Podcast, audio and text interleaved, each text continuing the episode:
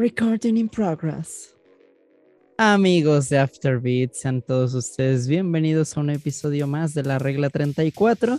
Les saluda esta vez Mario Ayanami y bueno, el día de hoy tengo el gustazo de compartir micrófonos con Ramón Eduardo, el poder del norte.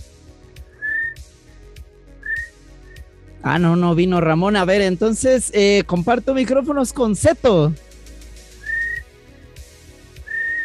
Puta madre. Bueno, a ver, el productor, yo sé que se la vive en las Bahamas, pero al menos sé que la Tlatuani de este H espacio sí debe de estar presente, así que por favor, Bunny, acalla esos grillos, por favor. se mamó. Yo iba a decir, había ponido un bicho aquí, ¿onta? pues lo mandas de vacaciones a cada rato.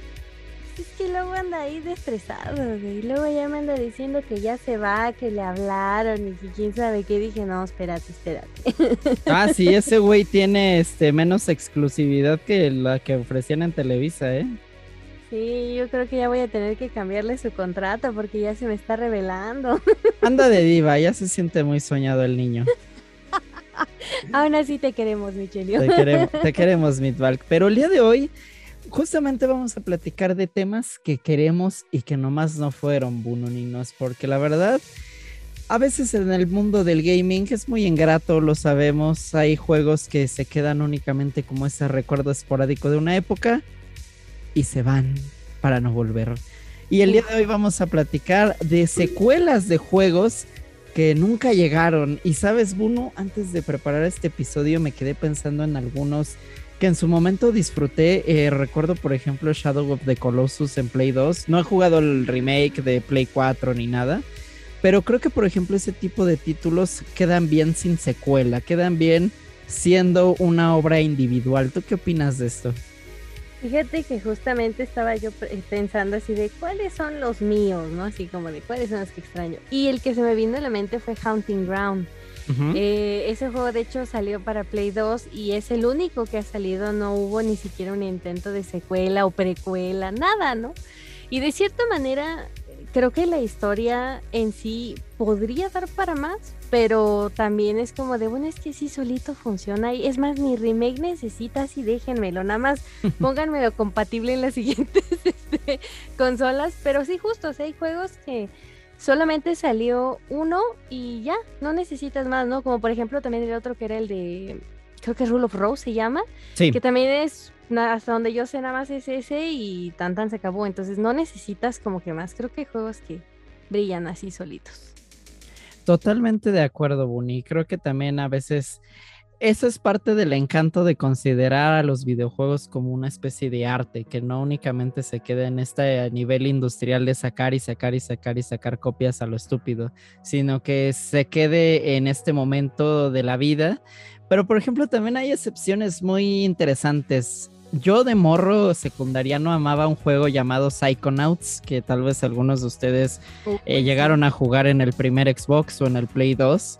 Y casi 15 años después llegó la secuela el año pasado para consolas de nueva generación y me pareció muy interesante cómo expandieron en este universo. Yo la verdad no he tenido oportunidad de jugar este nuevo, pero se ve muy interesante cómo pule mucho de los defectos que llegó a tener Psychonauts y pues alimenta todavía más este universo. ¿Tú lo llegaste a jugar?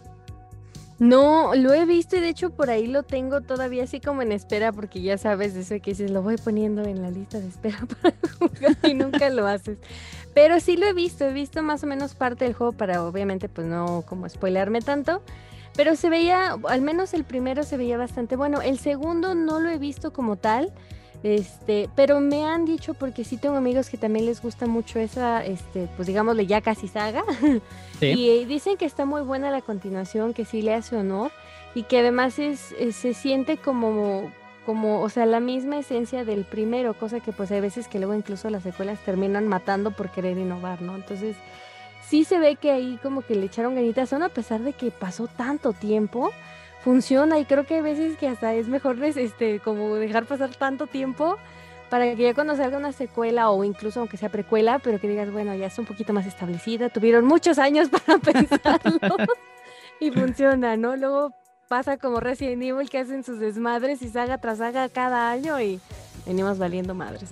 justo hablábamos el otro día en el chat acerca de las secuelas de Resident Evil y cómo precisamente Resident Evil 3, por lo apresurado con lo que sale, termina sintiéndose más como una expansión de lo que fue Resident Evil 2.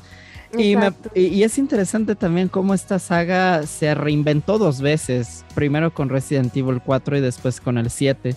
Creo que es interesante también que las franquicias se tomen un descanso para decidir cuándo eh, es el momento exacto para poder continuar con la historia y con este universo. Y pues Buno, Buno, eh, sé que por ahí debes de tener tu wishlist. Yo, yo también tengo una wishlist. Y por acá Mira, los jefazos de Seto y Ramón, pues me dejaron por escrito su lista, así que igual vamos a irlos comentando a lo largo de esta transmisión, pero pues obviamente quisiera comentar, em, comenzar, perdón, contigo. Cuéntame, una de tus secuelas soñadas. Una, vámonos una y una, a ver qué opinas. Yo me quedé con ganas de Dantes Inferno. Dantes Inferno es un juego muy bueno que de hecho hasta hace apenas unos años tuve chance de conseguirlo en uno de los ofertones del buen Mario. este, me lo armé para mi Play 3, lo jugué, está bastante bueno. Yo soy súper fan de eh, no tanto, o sea, bueno, sé sí de la Divina Comedia, pero más, más en cuestión de esta temática como bíblica en relación al infierno, al purgatorio, o sea, qué pasa, ¿no? Después de la muerte, ¿no? Entonces, pues, obviamente todo ese tipo de cosas, demonios, ángeles, y eso a mí me llama un chingo la atención. Y pues bueno, me avientas Dantes Inferno, dije, no, pues se va en chinga, ¿no? Y obviamente, pues al final, perdón si es spoiler, pero pues prácticamente terminamos el infierno y, bueno, más bien digamos todo lo oscuro y nos dejan con esta cuestión de pues ya va hacia, hacia lo bonito, ¿no? Hacia el cielo. Entonces como de, ajá, y luego, entonces, pues no sé cuántos años llevamos y sigo esperando una secuela así como de, bueno, y luego, ¿qué pedo? Sería el colmo que alguien se encabronara por un spoiler de la Divina Comedia. bueno, eh, obviamente se supone que en el juego no se sabe cómo lo pueden adaptar, entonces probablemente a lo mejor esa cuestión de sorpresa, a lo mejor no, no es lo que les gustaría spoilearse, pero también ya son un chingo de años, es como, si no bien les voy a contar toda la historia y todo el spoiler, pero pues ya por lo menos contar el final, ya está cabrón que, que no pueda hacerlo. La verdad es que coincido contigo en esta elección. Eh, fue un juego que yo jugué muy poco en su momento porque un amigo mío de la prepa lo tenía en el Play 3 justamente. De hecho lo compré hace unos meses también en el ofertón con la esperanza pues ya de, de jugarlo y de tomarlo más en serio.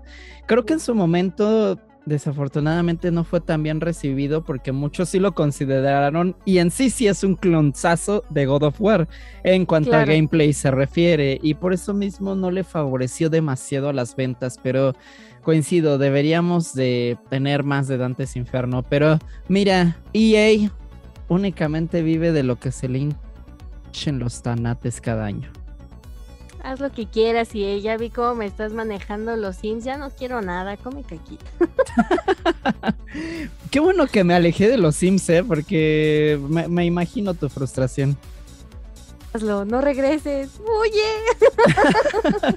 no, yo, si, si supieras lo vicioso que era con el 2, ahí te, espantarías. no, yo también con el 1, o sea, yo había veces en que eran, obviamente entre semana, porque pues, en ese tiempo yo iba a la escuela, este, pues, en la primaria, y fines de semana o vacaciones me la pasaba jugando todo el día mis papás iban a dormir y, un, y como varias veces de repente veía el reloj y eran las 6 de la mañana. Yo decía, de güey, en dos horas o tres se van a despertar mis papás.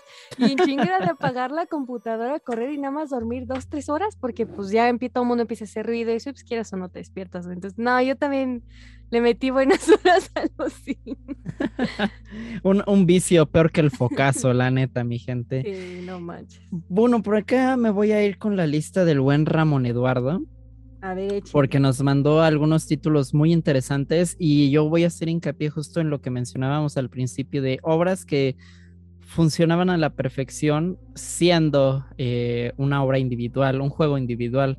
Pero por acá nos dice que él esperaba una secuela del Ogre Battle 64, este famoso RPG, estrategia de RPG de Atlus, que inició en el Super Nintendo y que como dato curioso, todos los subtítulos de esta serie de Ogre Battle, de hecho el título Ogre Battle, vienen de canciones de Queen.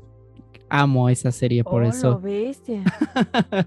Eh, por acá también nos dice secuela de Eternal Darkness. Y justo Eternal Darkness es un juego que para mí es perfecto así como está.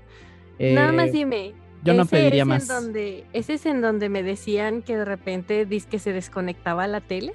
ujú, Ese Ay, mero. quiero jugar ese, no manches, nunca he podido. Y si no tuvo secuela o precuela, hubiera estado bueno que lo siguieran. El problema ahí se llama Silicon Knights, que ya dejó de existir ese estudio y nadie sabe qué diablos pasó con sus franquicias y con sus propiedades. Uno es Eternal Darkness y el otro es el remake del primer Metal Gear que pues quedó encapsulado en el tiempo al parecer para siempre. Luego te presto el. Eternal Darkness, uno. Por favor, tengo un chingo de ganas de jugarlo. Te va a gustar, te va a gustar. Además la protagonista, waifu material. Oh, ya. Por acá, tanto Cetis como Ramón Eduardo nos hablan de Son of the Enders, que fue esta saga producida y creada por Hideo Kojima. Eh, la, la versión de Game Boy Advance es la que menciona Ramón. La versión de Advance siempre la vi, nunca la tuve, pero también era estrategia por turnos. Eh, definitivamente es algo que debo checar aunque sea en emula pobre.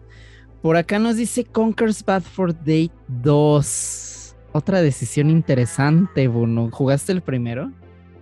¿Qué crees que no?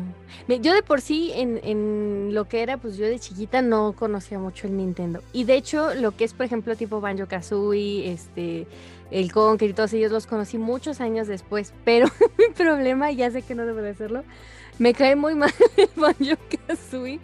El Yo también lo personaje odio. No lo trago, güey, no. Y el juego, pues como tienes que usar al personaje, es como de no puedo. Y entonces cuando vi Conker dije, ay, no, ha de ser, es... o sea, bueno exactamente lo mismo en, relación a más o menos el tipo de gameplay. Y te dije, "Ay, de seguro el protagonista es igual. Ya después me di cuenta que no. Y me da muchas ganas de jugarlo, pero no he tenido ahora sí que el tiempo como para sentarme y decir, va, ahorita lo juego. Entonces, es como esos, es como esos juegos que también tengo pendientes, pero un poquito más arriba en mi prioridad, así como de en cuanto pueda, yo en chinga me pongo a jugarlo y.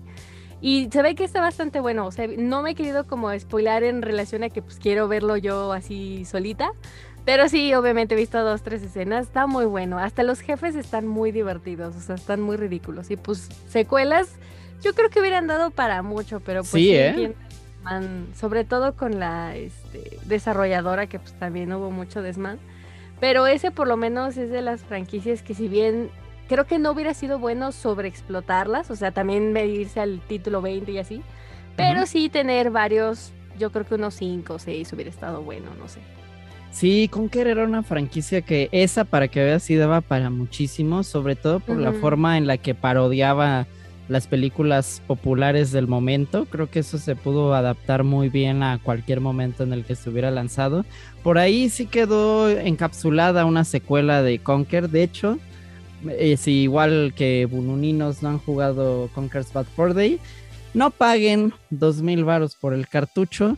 Esos Ay, revendedores que se metan el cartucho por ya saben dónde. Y mejor, mejor compren la que para mí es la mejor antología de todos los tiempos, Rare Replay. Por 200 pesitos tienen casi todos los juegos de Rare en su Xbox One. Es retrocompatible. De hecho está en. Game Pass y bueno, ahí pueden jugar Conker's Bad Fur Day y de hecho se juega mucho más cómodo que con el control de 64, la verdad sea dicha. Sí, Eh, exacto. Por acá, Buni, tanto Zeto como eh, Ramón ponen uno que yo justo traía también en mi carpetazo y ya también me voy de la mano con mi primera elección. El famosísimo PT o lo que sería Silent Hills. Aún recuerdo la primera vez que jugué PT, que fue con todos ustedes, de hecho.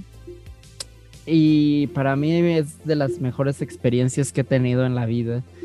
Creo que es de esos grandes juegos de terror que de, de verdad saben crearte una atmósfera, saben reinventar por completo. eh, eh, PT reinventó por completo lo que era el tema survival horror. Y eso que era solo un demo de 40 minutos que consistía en un loop Pero lo interesante era justo cómo juega con esta misma idea de los detalles, de la sutileza, de como ir encontrando detalles en cada paso. Yo estaba muy ilusionado en serio con un- ese juego y bueno, Konami pues está más interesado en sacar a pinches pachincos de Silent Sí, Hill no que volver a sacar otra, otra secuela, ¿no? A pesar Sí, de que, digamos, tal vez las de los juegos de Play 3 y de 360 no fueron del agrado de muchos, yo no los he podido jugar, la verdad. Eh, por ahí los tengo yo también en mi lista de pendientes. No pero- los juegue. Pa. Fíjate que uno sí lo quería, el... Ay, creo que el... es- Ay, Dios mío, Downpour. Porque la rola la hizo el vocalista de Korn, pero pues si dices que están cachos, pues te creo. Bueno, mira, yo no los he jugado todos. De hecho, eh, me, o sea, hice muchos saltos en la saga por cuestión de que pues no siempre pude eh, comprarme todos los juegos así como muy seguido. Y de hecho, por ejemplo, de los, entre comillas, un poquito más recientes, eh, fue el Homecoming, que ese, híjole, sí está bien cool. Me acabas de ahorrar lana diciéndome eso, ¿eh? Sí, y es que además tiene muchos bugs, entonces de repente vas caminando y de repente el, el protagonista se va hundiendo por la calle, vas, vas cayendo y vas cayendo y así de, a huevo, voy al purgatorio, qué pedo. estaba, estaba muy mal construido, o sea, realmente sí, y, y la historia en sí realmente no es tan relevante, o sea, no, no es como que digas, híjole, la gran historia, no, o sea, tiene batallas muy buenas, eso sí, hay, hay jefes bastante divertidos, muy buenos, y hay otros que sí te sacan de pedo. Pero en sí, en general, no es tan buena. Y estamos hablando de que, por ejemplo, PT, pues justamente hizo eso, ¿no? Se agarró una saga que pues ya tenía más bajos que altos, Sí. ya estaba siendo muy olvidada en relación a que pues incluso sus secuelas ya no estaban siendo buenas, o sea, ya ni siquiera se notaba como que vamos a echarle ganas. Y pues llega PT y obviamente, aparte de que bueno, fue la euforia de bueno, es que están integrados dos de los personajes más grandes en, en cuestión de medios, pues obviamente dices, ¿cómo, cómo justamente, cómo puedes reinve- reinventar un, un survival horror, no? Y Sí. aquí lo logran en, en, en una madre que no dura ni tres horas y, te deja con ganas de más, ¿no? Y además causa mucho furor y fue tan fuerte el juego en relación a que, o sea, sí pegó mucho, que hubiera tenido tanto potencial, ¿no? Bueno, ya después de todo el desmán con, con Konami, ya valió madre, pero sí era una de las, de las sagas que sí necesitaba un muy buen reboot o un buen, como una buena secuela, igual si no hubiera sido un reboot, pero que fuera una buena secuela. Y pudo haber tenido potencial y como siempre, tocamos un poquito el cielo y nos bajan de sopetón. Nada más nos ilusionan bien gachísimo. Sí, o sea, cuando llega uno bueno es cuando nos los cancelan y dices, ya no quiero nada. Yo todavía en ese punto de la vida sí me refería a Kojima como Kojigoth, he de confesarlo. Y después de eso ya no. No, la neta ya no. Yo de Eh, tu gracia. Mi- Mira, yo como dice nuestro amigo el doctor Batiamistad, por ejemplo, el Death Stranding tiene algo que sí me llama, pero hasta que no esté en 200 varos no lo voy a comprar. Pero cómprate ya con Director's Code y todo para que, para que jale chido. Y mira, al menos PT, además de dejarnos esta grata experiencia para los fans del terror, nos dejó el bellísimo momazo de este de Guillermo del Toro y su amigo, el artista conceptual Hideo Kojima, y la imagen de Barney Gómez de Los Simpson. Sí, no manches. Realmente necesitamos, necesitamos esa secuela, muchachos. La necesitamos. La verdad es que sí, esa sí no puede quedarse en perdida en el tiempo. Y bueno, finalmente nos dice uno que en realidad está muy de moda ahorita entre cierta comunidad en internet, Bruno, que es el remaster de GoldenEye. Si tú recuerdas, ya se estaba cocin- cocinando por ahí que en Xbox y en Switch, Rare estaba trabajando en este remaster de GoldenEye. Recordemos que por ahí del 2010-2011 tuvimos un remake medianón, medianón, la verdad, de GoldenEye para el Wii. Pero bueno, eh, eh, en aquel entonces lo trabajó Activision y en este momento pues ya sería eh, totalmente con Rare, los creadores originales del juego. Yo hace una semana, Bruno, justamente, y qué bueno que Ramón tocó este tema de GoldenEye, leía un, leí un artículo que teorizaba porque ya no se ha hablado nada del tema de GoldenEye. A ver. Y parecía que todo va de la mano a lo que está ocurriendo actualmente en el mundo. Obviamente, como ustedes saben, eh, pues hay guerra en Rusia. Y si recuerdan la película o recuerdan el juego, los villanos principales eran rusos. Entonces hacía la teoría de que precisamente cómo vamos a alimentar pues esta rusofobia, que obviamente ya oh está muy latente y que por eso mismo pues ya no se ha hablado del juego. Un caso es muy similar al que al de Nintendo que ya no ya no se animó a lanzar los remakes de Advance Wars al menos hasta el próximo año que pues ojalá se aligeren las tensiones, pero parece que por ahí va la tirada, ¿eh? Pues es, es, es, común en relación de que, bueno, cuando hay este tipo de situaciones, pues sí empiezas así como que a tener cierta prudencia. Eh, es entendible porque pues sí a cierto momento eh, a lo mejor nosotros que estamos lejos de esas situaciones pues a lo mejor decimos pues nosotros qué no nos pega no sí. Pero sí por otro lado también es, es pesado porque pues bueno nosotros a lo mejor sí entendemos que pues un videojuego no tendría por qué influir en esta, en, eh, de esta manera, ¿no? Es decir, realmente no es como que se esté incitando a que, oh, sí, únete a tal fuerza, o haz esto, o protégete, o no sé, ¿no? O sea, no hay como un tema, llamémoslo subliminal, ¿no? Pero sí entendemos que, pues, es, son temas extremadamente complejos, ¿no? Entonces, sí.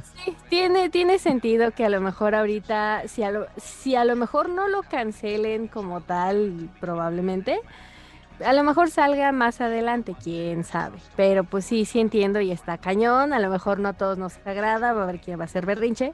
Pero pues sí, son situaciones complicadas que ahí sí, pues no te puedes poner al pedo. Entonces, claro. Pues, chale.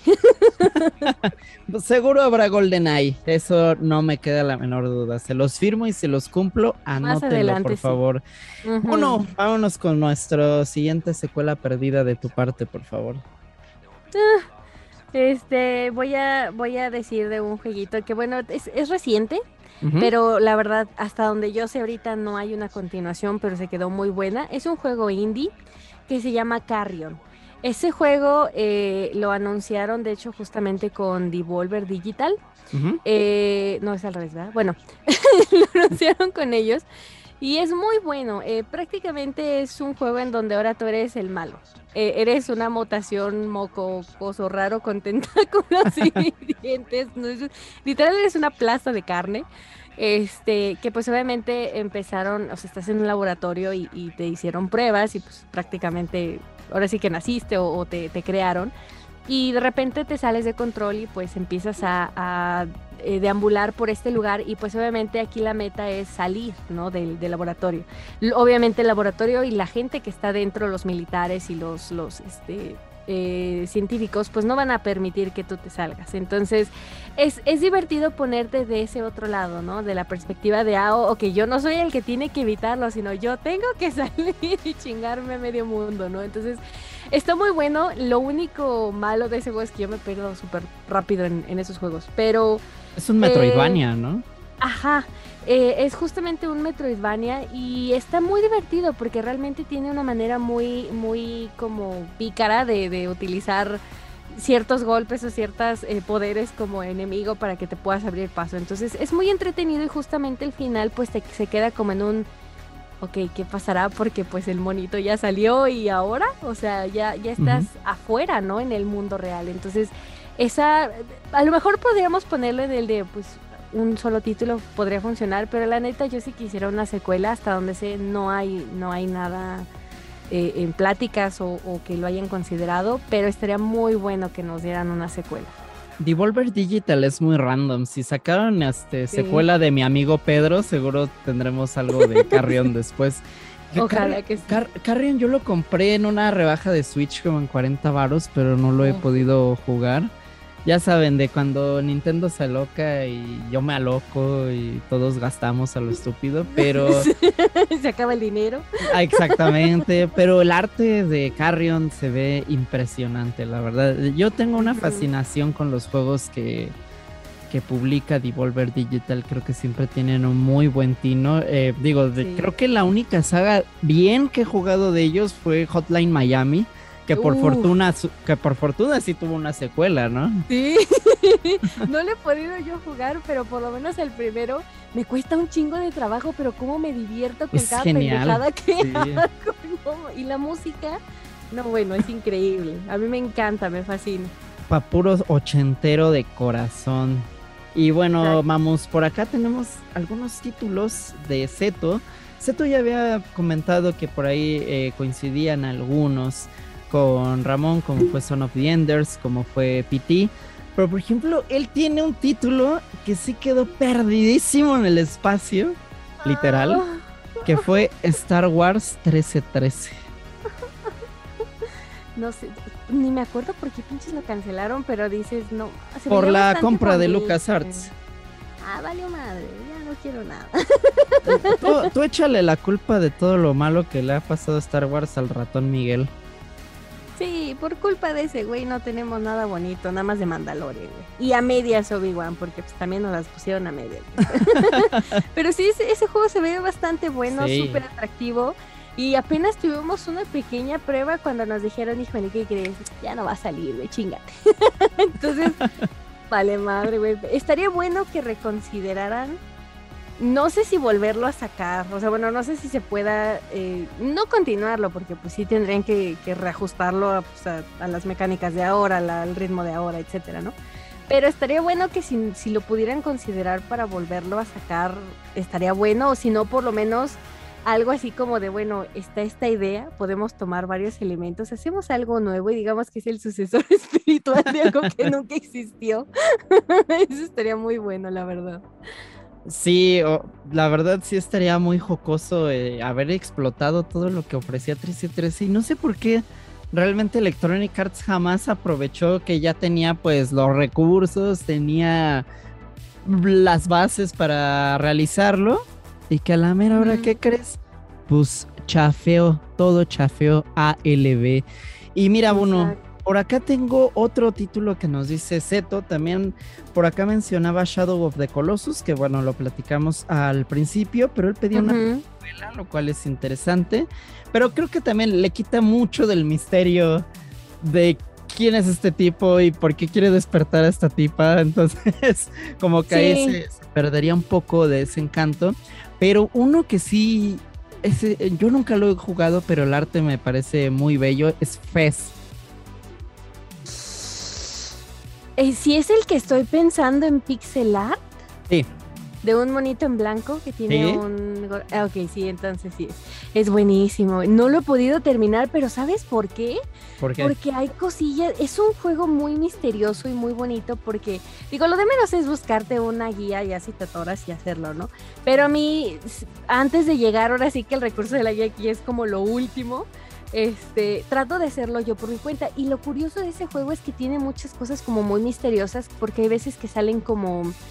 eh, como símbolos, cositas que pues, obviamente no es algo que tú conozcas, o sea, tienes que ir descubriendo en el mundo. Entonces, hay veces que eso como que no entiendes en, en dónde buscarlo, dónde verlo, porque más no es un juego que te lleve como de la manita, ¿no? O sea, no es como que te vaya explicando al 100%, o sea, sí hay incluso NPCs que te explican un poco, pero lo dejan mucho al misterio, vamos. Entonces, es un juego muy bonito, pero nunca he podido terminarlo por lo mismo, porque tiene tantas cosas tan buenas y tantos secretos y tantas chuches que para mí es como, ¿a dónde voy, güey? Y luego una que es bien pinche distraída y dispersa, pues valgo madre, güey, pero menos mal que Gris es muy lineal.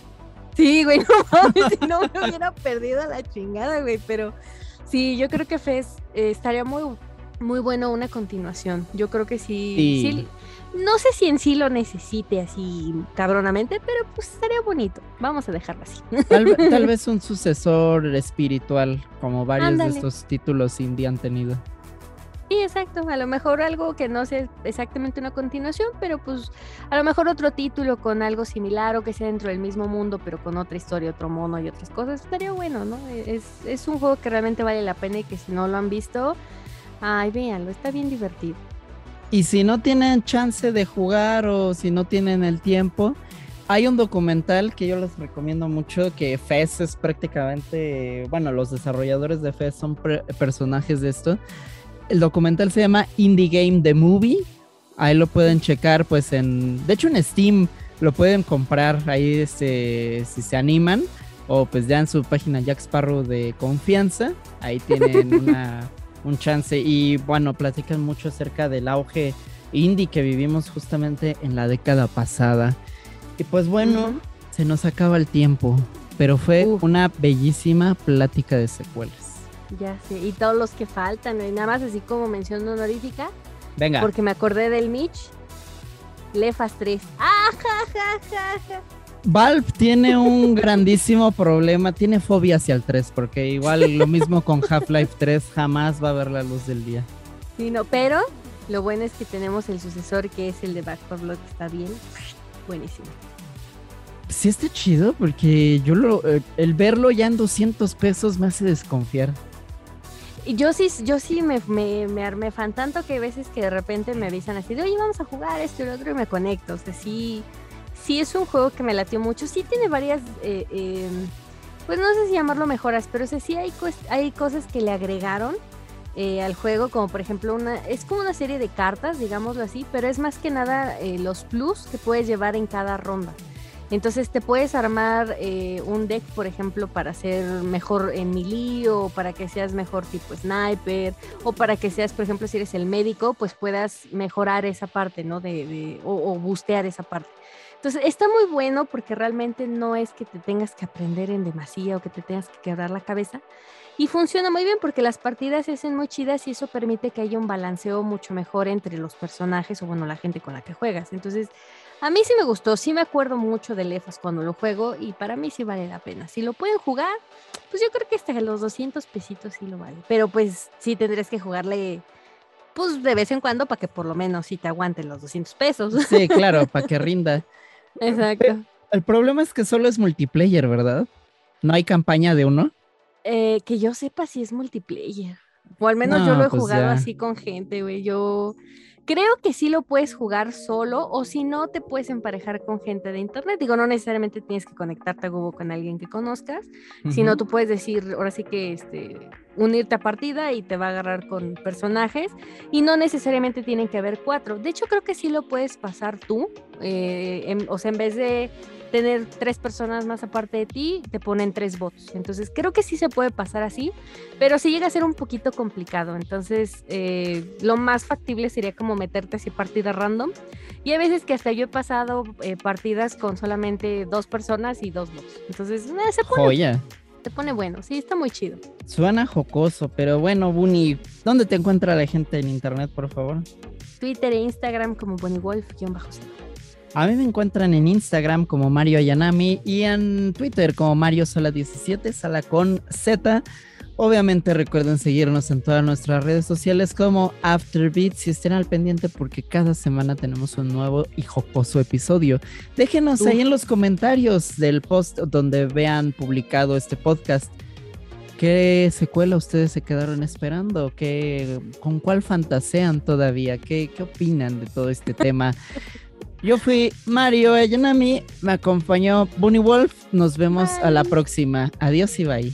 Bye bye.